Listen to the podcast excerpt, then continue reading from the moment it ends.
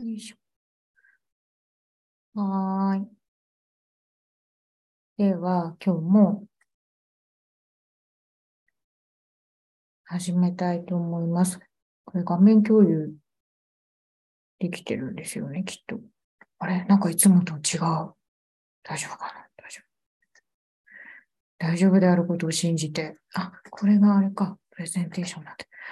はい。きっとこれで大丈夫。はい。では今日は第3回目です。セラピューティックな聞き方、まあ、治療的な聞き方の第3回目。今日でラストになります。ねえ、ちょっときん、と前回の中編の最後はもうかなり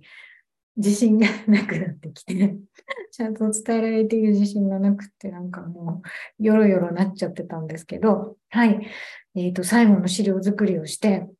大丈夫。自信を持ってお届けできる状態に偶然なったんですよ。すごいですよね、偶然って。さあ、えっ、と、前半ですね、あの、一番最初の回で、このご紹介した書籍、私ひどいと思うんですけど、自分でもね、ご紹介しておきながらね、1ページも読んでなかったんですよ。その、第1回目の録画をしたときは、まだこの書籍は目次程度ですよ、読んだのは。だけど、このタイトルだけで私は信頼感を持ったんですね、この書籍。直感なのかな？あもうこれこれだ、この中に答えが載ってるってね、なんか直感的に分かった。うん。そう。それでですね、実はあの今日の午前中、まあ、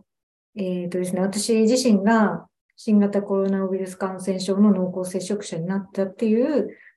まあ、連絡をある職場から受けて、午前中ちょっと、えっ、と、かかりつけ医のところで、うんと抗原検査と PCR 検査を受けてきたんですけど、まあ、皆さんそうなのかな？そこの病院はですね、ドライブスルー受診なんですよ。車で行って、えっ、と、車の中で診察を受けて、車の中で抗原検査とか PCR 検査、まあ自分のね、車の中で受けるわけですけど、待ち時間があるので、その間に読もうと思って持ってたんですよ。ひどいですよね。今日あの動画を撮影しようと思って、この第3回目を撮影しようと思って、なんとなくこう、読みたくなってこれをね、あの持ってったんですよ。で、案の定なんだかんだ1時間ぐらいかかったので、その間で少し読めたんですけども、はい。直感はですね、当たってました。なんかね、最初のね、まあ、前書きとか、ね、著者の方の言葉を、えっ、と、著者のこのデイブ・メアンズさん、あ、違う、ミック・クーパーさんだ。ミック・クーパーさんと、あとこの中田先生の、あの、なんでしょう、はじめにの部分を読んで、あ、はい、大丈夫ですと思いました。もうほとんど読まなくても大丈夫な感じ。でですね、私のオリエンテーションが、あの、パーソンセンタードセラピー、内談者中心療法を標榜してやってるんですね。まあ、実は今まであまり標榜して、こうこういう心理療法あのがオリエンテーションですということを明言してこなかったんですけど、やっぱりこうやってね、こう発信していくからには、あの、なんでしょう、自分のオリエンテーションを明確にししなきゃいけないなという、はい、ちょっと責任感を感じまして、は初めて明言しました。パーソンセンタードセラピーが私のオリエンテーションですね。はい。で、この、今ですね、この、うん、パーソンセンタードセラピーはもう古いとか、ね、傾聴してるだけでは良くならないとか、今朝もツイッター見てたんですけど、ツイッターの、まあね、ツイートを見てると、傾聴、傾聴だけの人みたいなことを書かれてて、ひどい扱いだなって思ったんですけれども、私はこの傾聴の力を一番勉強して初めの頃から信じきってたので、ブレてないんですよ。あの、このベースが本当に、うん、パーソンセンタードセラピーで、その他ね、もういろんな心理療法もちろんかじってるんですけど、やっぱずっとこのベースにあるのはパーソンセンタードセラピーになります。はい。ですが、まあ一般的にはこの業界、業界の中では酷評を受けている。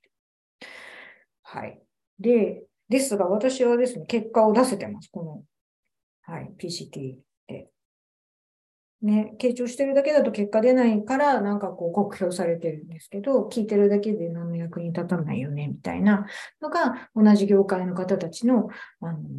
セオリーっていうんですか？だからこう、今はもう米国の心理学の、まあ、テキストには、このパーソンセンタードセラピーは載ってすらいないみたいなことも聞いたことがあって、ひどい扱いだなと思っていますが、はい。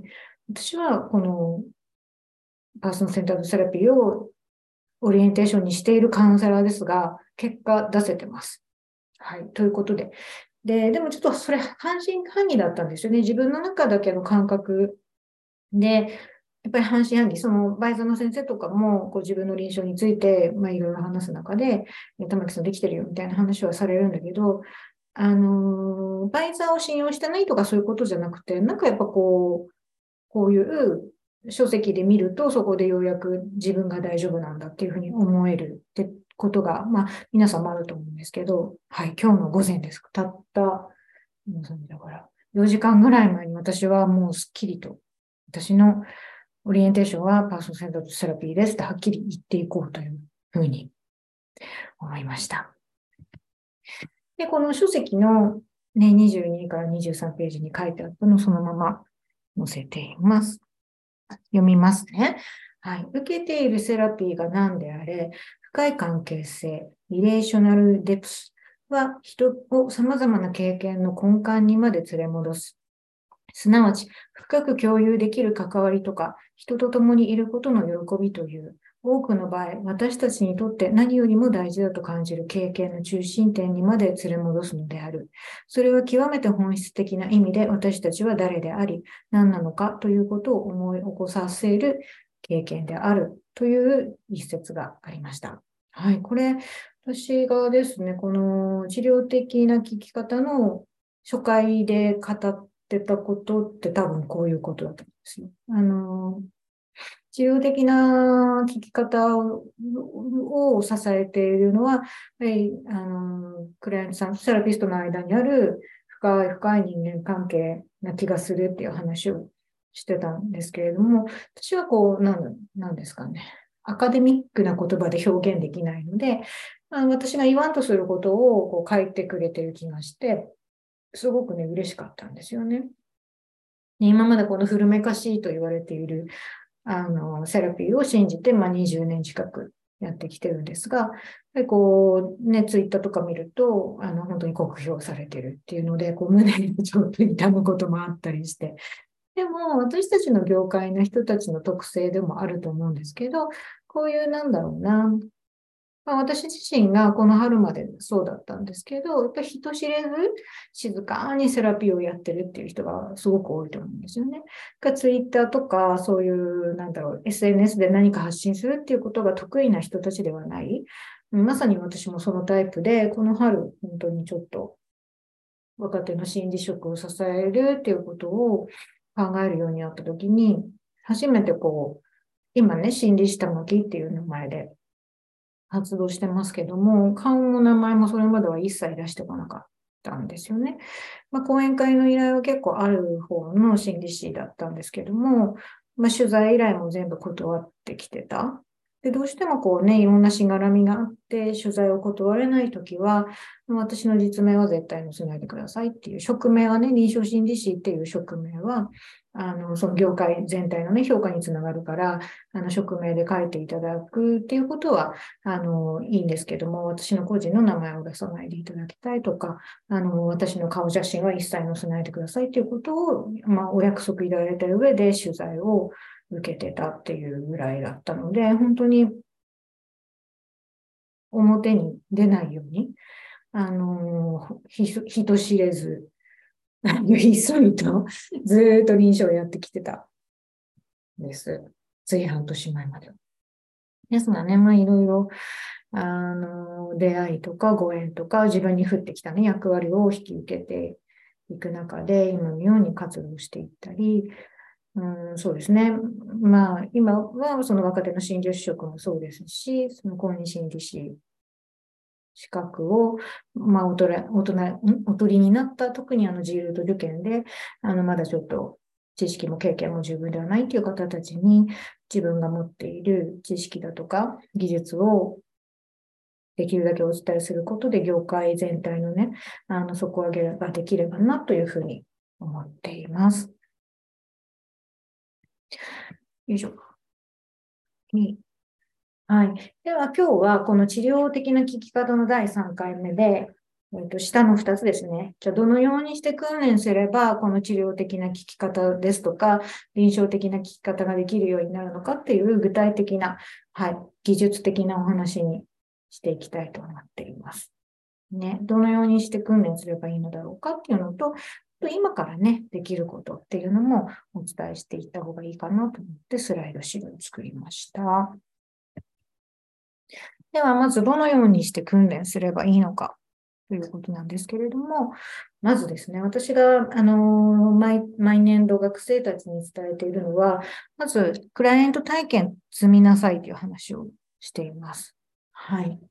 できれば訓練期間中にクライアント体験を積みなさいって言ってますね。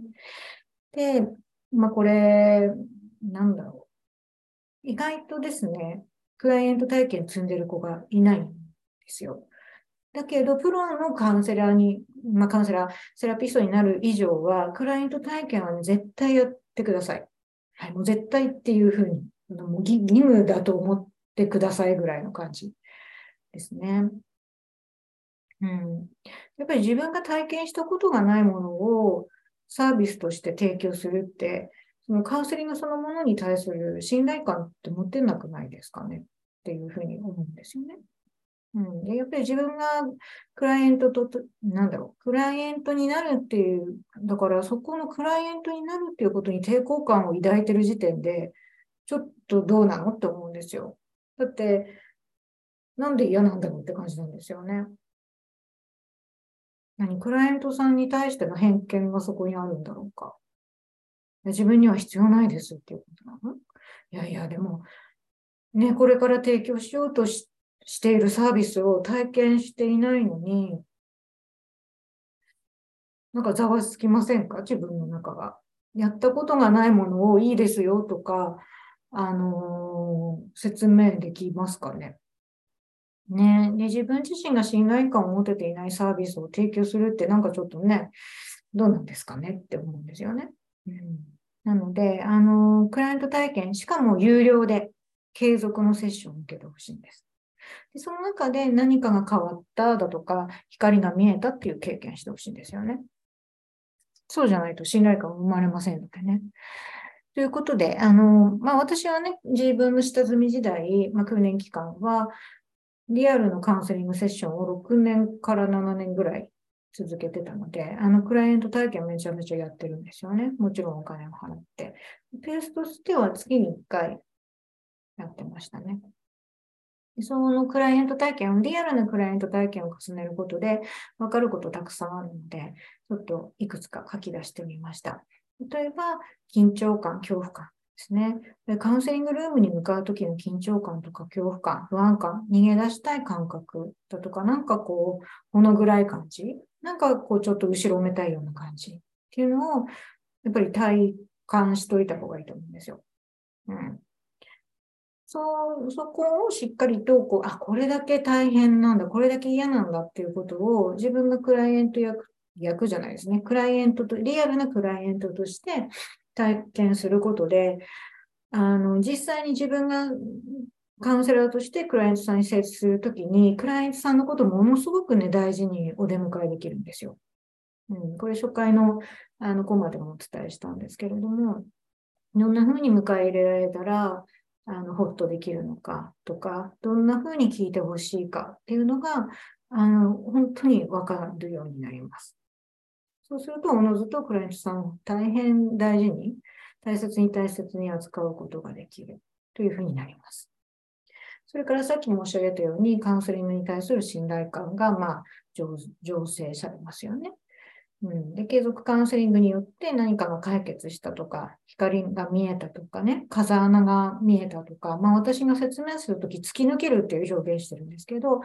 あのカウンセリングを受けることによって突き抜けた体験がないと、あ、カウンセリングっていいものなんだってわかんないじゃないですか、体感的に。うん、そうしないと、やっぱりそのカウンセリングそのもの、カウンセリングっていう活動そのものに対して信頼感が持てないので、自信を持ってお勧めできないじゃないですか。で、さらに言うと、カウンセリングのプロセスってしんどさを伴うから、そのしんどさの先に何かがあるんだってことをセラピスト側が信じきれてないと、セラピーそのものが危うくなる、なってくるんですよ。危うくっていうのかな。うん、こっち側が、あの、このしんどさの先に何かがあるってことを100%信じきれてないと、しんどい話に腰が引けちゃうんですよね。腰が引けちゃったり、向き合いきれなくなってくる。うん。だそれもひ、うん、全部入れての臨床力だったり、まあ、感染の力量だと思うんで、その力量っていうのは、やっぱり自分自身がカウンセリングを受けるっていう体験で確実に培われると思います。それからですね、まあ、私が受けてた、まあ、修行時代、まあ、下積み時代のセッションって結構長かったので、6年、7年っていう感じだったので、もう50分間の感覚が体に染みついてるわけですよ。私、あの、心理臨床のケースを初めて待った時から、50分間のセッションが難なくできるんですよ。もう、セラピストとしてあの提供するようになった時に、50分間の本当、感覚が本当に体に、体で覚えてるって感じなので、何も、うん、何の引っかかりもなく聞けたっ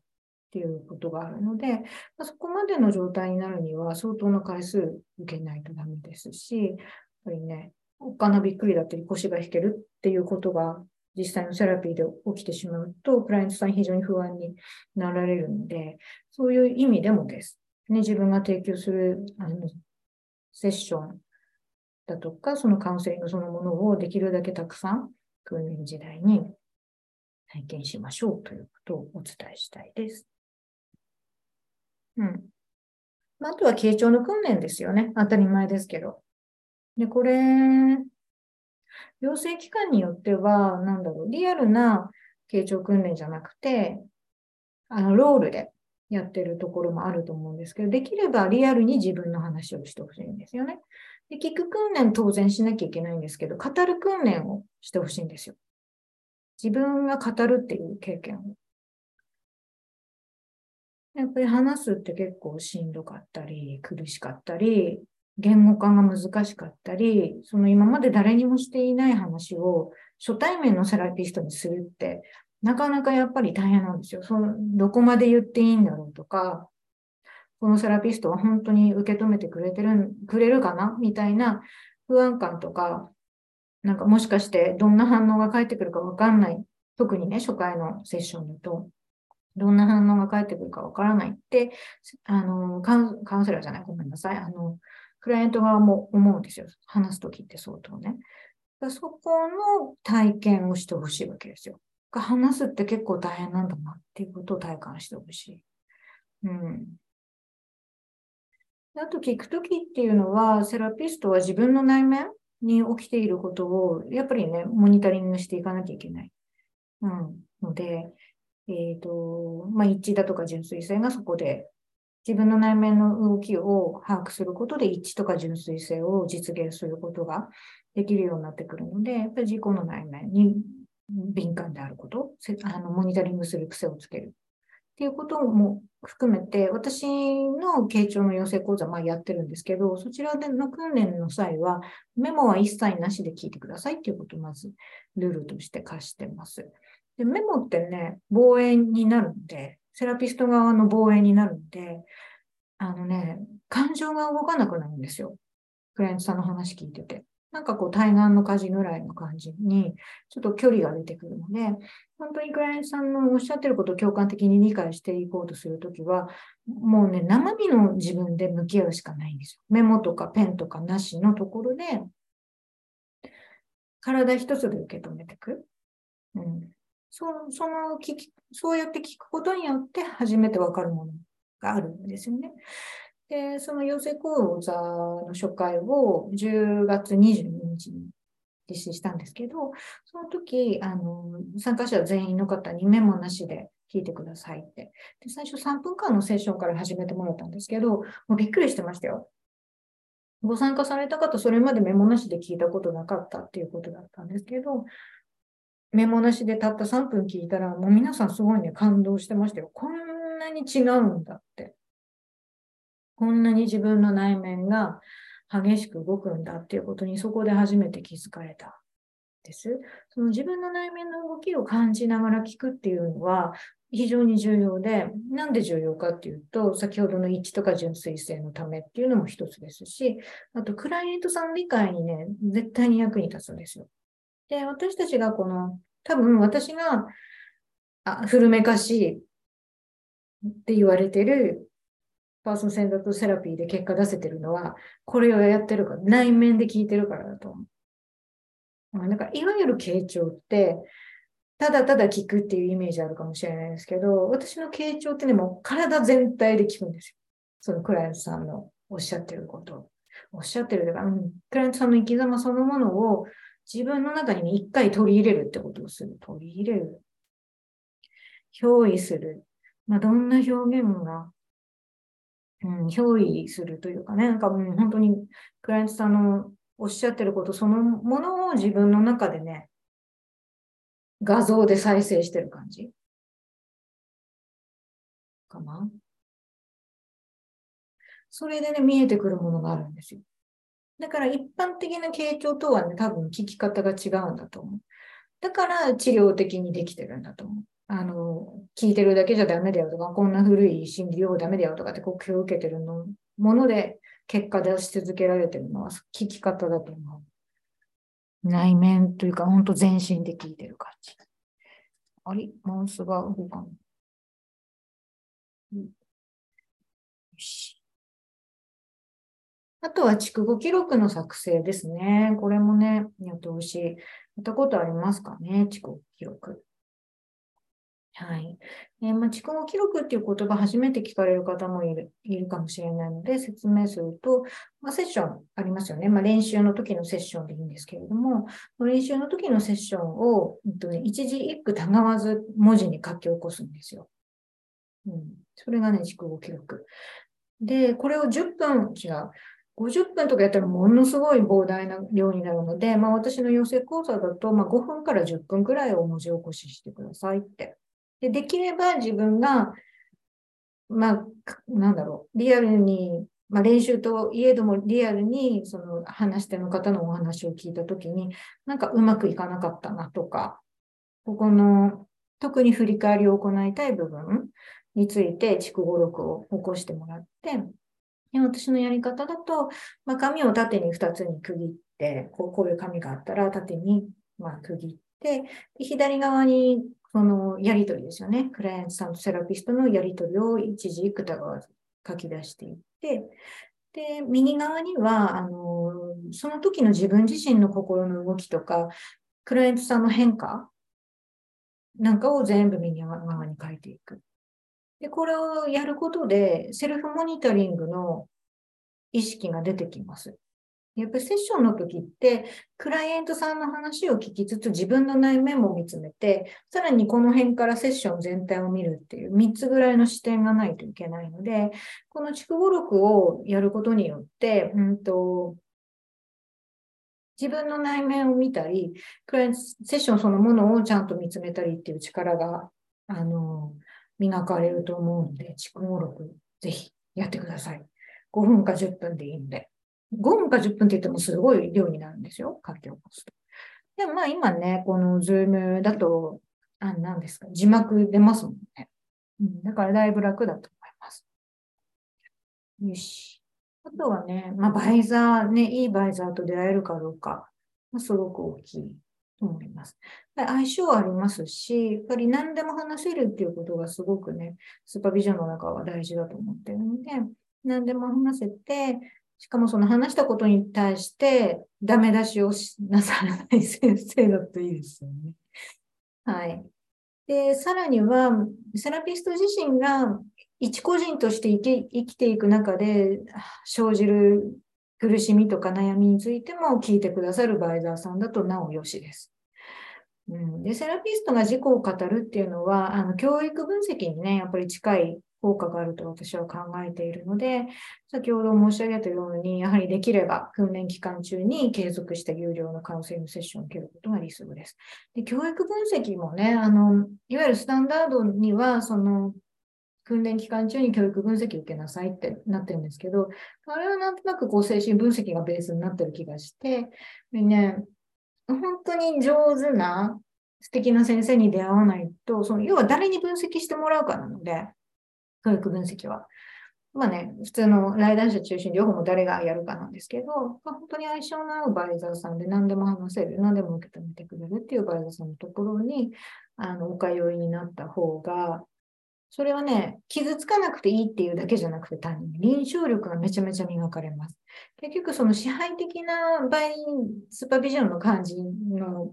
なんだろう、指定関係みたいになっちゃうと、なんかね、いろんな力道がそこに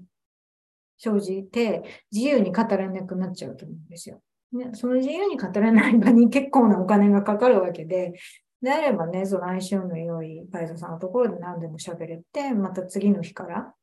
元気に働けるっていうような状態を作りたいわけですから、はい。良き前田さんと出会いましょうね。はい。さあ、じゃあ、まあいろいろ、あの、治療的な聞き方ができるために、こういうことできたらいいねっていう話をしたんですけど、えこの動画はおそらく資格をお取りになった直後ぐらいの方が見るのかなっていうことを想定していて、じゃあもう訓練期間終わっても現場に出ますっていう、出てますっていう感じだとしたら、ということを想定して作ってるんですけど、今からできることっていうのをいくつか。はい。今からできること。はい。まず自分の人間観について考えるいうことですよね。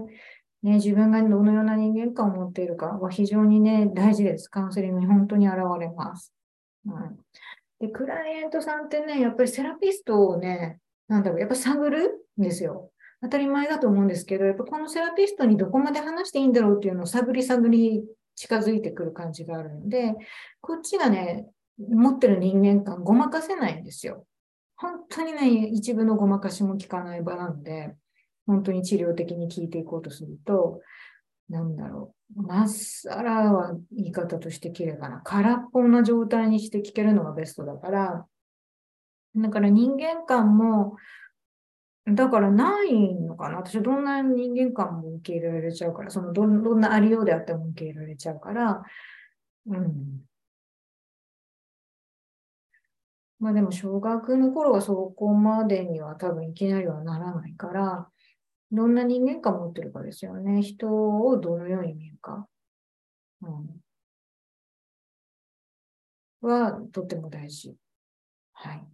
それから二つ目が、まあ、自分が持っている価値観について、あの、自覚しましょうということです。いろんな方いらっしゃいます。ね、精神疾患もちろんですし、ね、障害をお持ちの方でいらしたり、まあ、自傷行為だとか、起死燃料に嫌悪感を持ってるあの、卵さんたち結構いるので、死にたいって思ったことありませんとか、え、なんで自分で自分のこと傷つけるの？みたいな感覚をお持ちの方も、やっぱり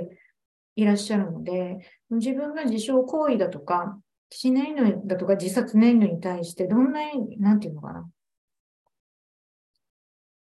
どんな印象を持ってるのかっていうのは、やっぱり理解していかなきゃいけないわけですよ。ね、特に LGBTQ とかは、やっぱり嫌悪感を抱きやすい、あの、特性になると思うんです、人によっては。それらに対する一個人としての価値観を理解しておかなきゃいけないです。こちらはあのプロのセラピストなわけだから、その治療的な関わりをしていくときに、すごくね、妨げになるんですよ、自分の価値観っていうのが。うん、その精神疾患に対しても、まあ、あらゆる障害に対しても、自傷行為、起死燃料、LGBTQ に対して自分の感覚が開かれてるのか、開かれてると全然ね、問題なく聞ける。だけど、どうしてもこの LGBTQ だけは、自分はどうにも理解できないっていうね、あると思うんですよ。で、それを受け入れなさいっていう話じゃなくて、受け入れがたい自分がいるんだってことを理解してした上で聞きましょうっていうことなんですよ。うんそうしないと、あの逆転的なことが起きてくる。そのクライアントさんに対してなんか激しい怒りが、だとかイライラ感が出てきたりっていうことで、あの、セラピストが自分自身をコントロールできなくなってくるから、で、その自分の持つ、その、まあ、いろんな特性に対しての価値観をちゃんと理解しておくってことは非常に大事。これは、あの、うん、はい、逆転をコントロールするという意味でも必要になります。それから何度か出てきましたけれども、一致や純粋性について考える。これはもう考え続けなきゃいけないんですよね。うん、やっぱり自分の内面に自覚的であるっていうことは、まあ、セルフモニタリングをする癖をつけるっていうことは、やっぱりその一致だとか純粋性、そのロジャーズさんが大事だよっていうっていうことに直結してきますので、ね、その日その時の自分の内面に自覚的でありましょうというふうに思います。うん、例えばセッションの中、セッションの前はね、このクライアントさんと会うのなんかちょっとしんどいなとかって思う方がいらっしゃると思うんです、小学の頃。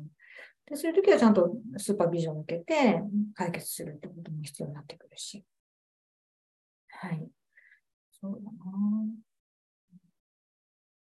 うん、やっぱコントロールできなきゃいけませんから、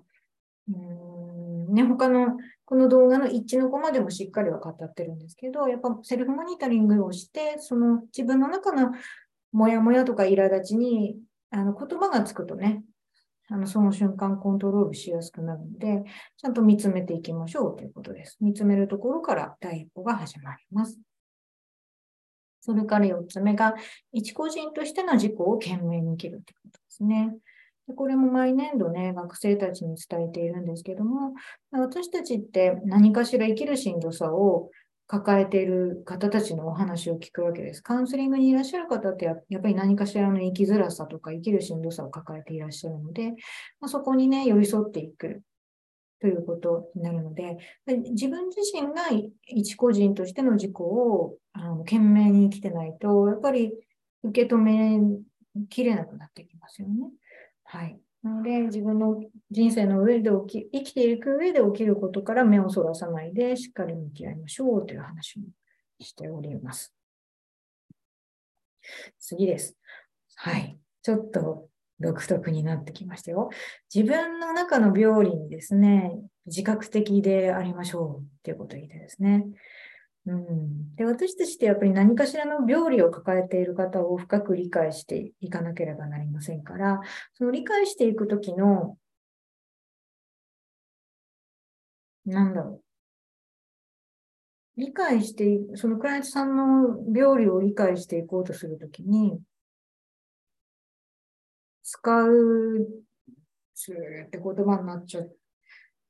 ね、やっぱさっきも言ったように体一つで聞いていくので、その時使える自分の資源っていう言い方をすると、自分も似たような病理を持ってるってところから、クライアントさんを理解していく。全く同じ病理ってことはないんだけど、あ、なんか、あの、想像できる気がするみたいな。例えば、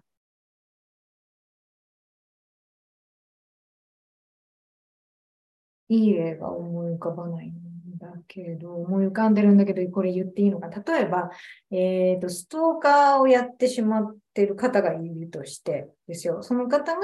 クライアントさんだとする。で、ストーカーってやっぱり最初、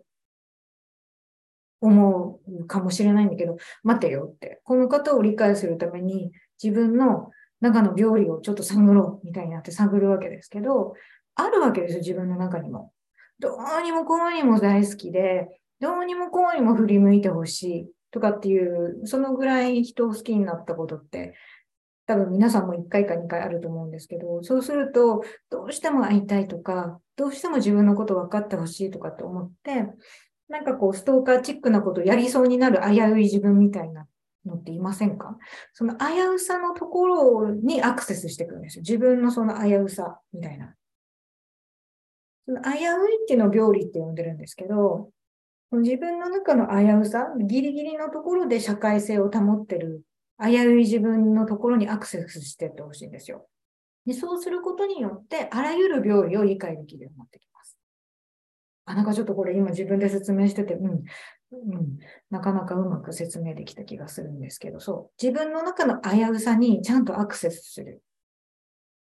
ってことをやっててほしいんですね。自分の中の異常性っていう書き方したんですけど、その危うい部分ですよね。危うい部分を、なんていうのかな、に、あ、あるある、私にもそういうちょっと微妙に危うくなるときあるあるっていう自分の中の感覚から理解していくんです。それが共感的理解です。はい。それが内的にクライアントさんを理解すること、クライアントさんの病理を理解する。その、その、そこでクライアントさんは癒されるわけですよ。あ、自分そんなに変じゃないんだと思ったり、そこからね、生まれるんですよね。だからね、共感的に理解するってそのレベルです。自分の中の危うさとか、自分の中の病理とか、自分の中の異常性にアクセスをして、ああ、そういうことですねっていうふうに共感的に理解すると、すごいね、クライアントさん変わってきますよ。それが本当の共感的理解。で、似たような感じで自分の中のダメさ加減を重要するっていうところもありますね。ダメ人間なわけですよ、基本。ダメな自分になんとかこう、なんていうのかな。欲ってありますでしょ？皆さん。大なり小なり。その欲、いろんな欲があるじゃないですか。でその欲が起きた時にギリギリのところで自分をコントロールして、なんとか社会性保ってるみたいなとこないですかね。で、だから、素の自分はめちゃめちゃダメなわけですよ。家の中でダラダラしてたりするし、勉強するの好きじゃないし、さっきみたいにね、あの、レジュメを作る、作ってる最中にようやくその、この本はもう絶対いいこと書いてるとかって自信たっぷり紹介しときながら実は1ページも読んでないみたいな、そういうダメ、ダメダメな自分みたいなものをまあ、自分自身が授業してたり、それを開示できたりっていうところが、クライアントさん理解にものすごい役に立っていく。し、やっぱりカウンセリングにいらっしゃる方って、大体の方が自己授与できてない方がいらっしゃるわけですよ。こんな自分はダメなんだとか、ダメ出しをされちゃったとか、なんかこう自分って今の自分はダメなんだなっていう感覚を持ってらっしゃる方がいらっしゃるので、そのクライアントさんを治癒していくわけですから、こちらの仕事は。そのクライアントさんが治癒に向かうプロセスっていうのは、まさに自分が自分の中の異常さだとかダメさ加減を受容していくときのプロセスとそ、まあ、一緒なわけですよ。だから自分の中のダメさ加減を分かってたり、自分の中の病理に対してこう開かれてて、あ、あるよね、そういうことって思えるっていうところでクライアントさんを支えていく。うん。それが本当の共感的理解だったり、無条件の肯定的配慮。うん。重要とか共感とかがここれのことだと思ってます。うん。さあ、次がですね、曖昧さに耐える力。そうです。白黒つかないことが多いわけですよね。で結果も見えづらいんですよ、この仕事、非常に。なので、その結果が見えないと人ってものすごい不安になるわけですよ。自分はちゃんと役に立ててるんだろうかみたいな。うん、で、その結果を知る機会ってものすごい少ないので、その自分がやったことの結果がわかんないまま常に新しいセッションに向き合っていくって感覚があるから、その曖昧さに耐えられる力もないといけないし、やっぱり白か黒か以外のところじゃない中間のグレーのね、無限のあのグレーの色のところの感情の動きだとか、なんとか社会適応、ここまで、なんだよ、今すごく状態が悪い方がちょっとずつ回復してきて、あ、このぐらいだったら社会復帰できそうかなっていう、その無限のグラデーションじゃないですか。グラデーションって言わないか。スペクトラム。だから、なんだろう、曖昧なわけですよ。真っ黒とか真っ白ってことじゃなくて、で、人の気持ちっていうのはやっぱり、あの、河合隼先生がおっしゃってるように、まあ、51対49みたいな、本当にギリギリのところでどっちかを選択するみたいなことがあるから、曖昧さ、人の心は一色じゃないしね。うん、こういう、例えば、非虐待児の例が浮かんだんですけど、虐待を受けてるお子さんってやっぱりこう一般的にはかわいそうで保護しなきゃっていう対象に、まあ、一応ね法律上なってるけど実際あの要保護の子どもたちってものすごいその虐待を自分にしてくる親を愛してるわけですよ。憎しみ100%じゃないわけですよ。むしろ憎んでる人は少ないと思う。大好きなんだけど、その大好きな人から傷つけられるからものすごく傷つくわけですよね。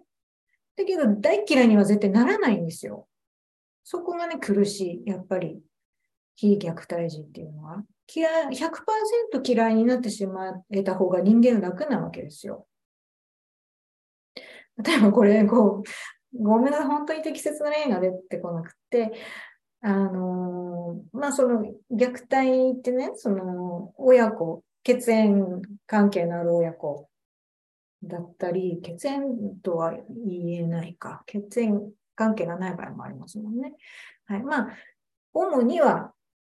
うんと、保護保護者っていうあの概念ですからね。あのその子の養育者からのあの虐待なわけですけど、法律上は。だから、うんと、自分の彼氏から、彼氏じゃない、夫にしときましょうか。夫から DV 受けて、離婚したいと。で、離婚しますって。で、その夫からの DV と親からの虐待って、やっぱり全然質が違う気がしてて、同じその精神的なこう虐待だったり身体的な虐待とかでもなんか質が違くって、すごい極端な例出します。夫のことは100%嫌いになることってなんかできる気がするんですよ。もう二度と会いたくないとか、もう思い出すのも嫌。それが血縁関係のない他者との関係だと思うんですよね。でも、こちらの虐待の方は、やっぱりね、憎むってことあんまり見ない。大好きな人から傷つけられる親ですよ。やっぱりどんな子もね、親好きなんですよね。好きな人から傷つけられるからしんどいし、あの分離をそこでね、測ったとしたって、やっぱり親に100%はね、絶対やっぱり嫌いになれない。だから苦しい、非虐待児は。うん、いやだからね、DV の被害の方が辛くないって話をしてるんじゃなくて、質的に全然違うわけだから、なんていうのかな。やっぱ人間の気持ちって100ゼロではない。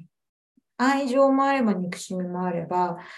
なんかこういろんな感情が渦巻くからこそ整理ができないっていう、なんていうのかな。いろんな色がありますからね。そういう意味でも曖昧。でそういうあの100ゼロではない人の気持ちっていうのをこちらとしては理解していくっていう。その中で何を選択していくかっていうのを共にね、考えていくっていうのが私たちの仕事になります。はい。なので答えがね、出なかったり、答えが出るまで非常に時間がかかるっていうことに寄り添っていくっていう仕事になります。それから最後ですね、孤独に耐える力をつける。はい。でですね、これ私実際に体感したことなんですけれども、やっぱりね、技術を高めれば高めるほどね、孤独感増すんですよ。なんかね、世の中一般の価値判断基準からずれていく自分がいるんですよね。その、どんどんどんどん孤独になっていく。で、その孤独の深淵って書きましたけど、その孤独の深い深い孤独にね、耐えていけるか。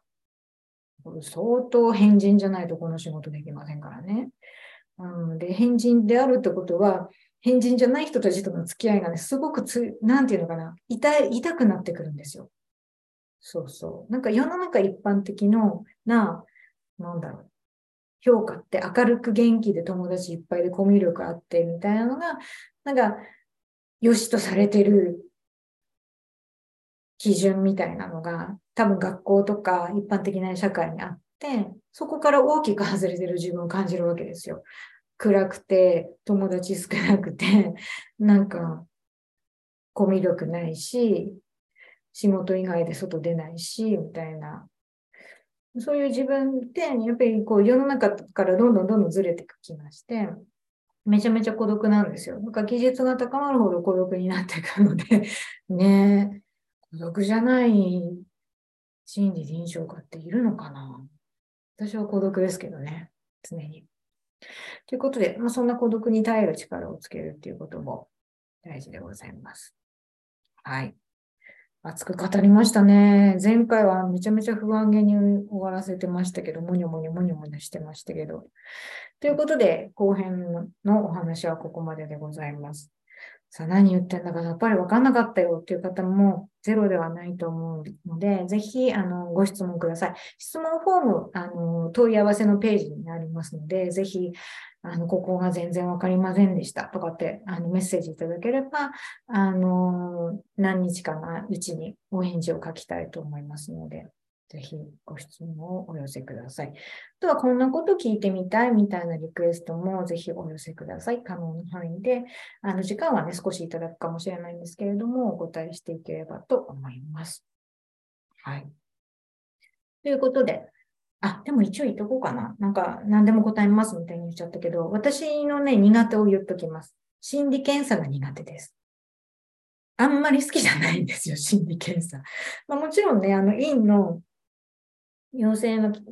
期間の時には、陽性のをされてる期間のカリキュラムでは当然ね、あの受けてるんだけど、好きじゃなかった。うん。ああいうね、数値化するのは好きじゃないから、心理検査のことは聞かないでください。うん。あの、もちろんね、あの、ウィスクがどういう検査でとか、そういう、あの、一応の知識はあるんですけど、検査の取り方を教えてくださいとか、この所見の書き方を教えてくださいっていうところには、あの、お答えができないので、あの、所見の書き方ぐらいは、何を大事にして書くかぐらいなところは、お答えできると思うんですけど、そういう、あの、テクニック的なところは、ごめんなさい、お答えできないですということは、あらかじめお断りしておきます。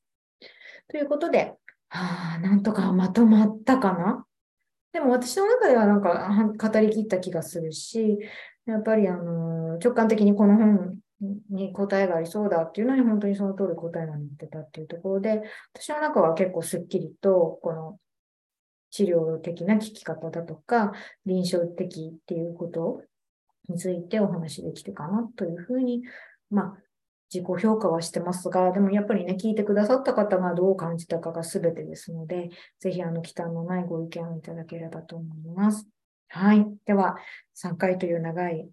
あの、コマにお付き合いいただきましてありがとうございました。では、また次のコマでお会いしましょう。ありがとうございました。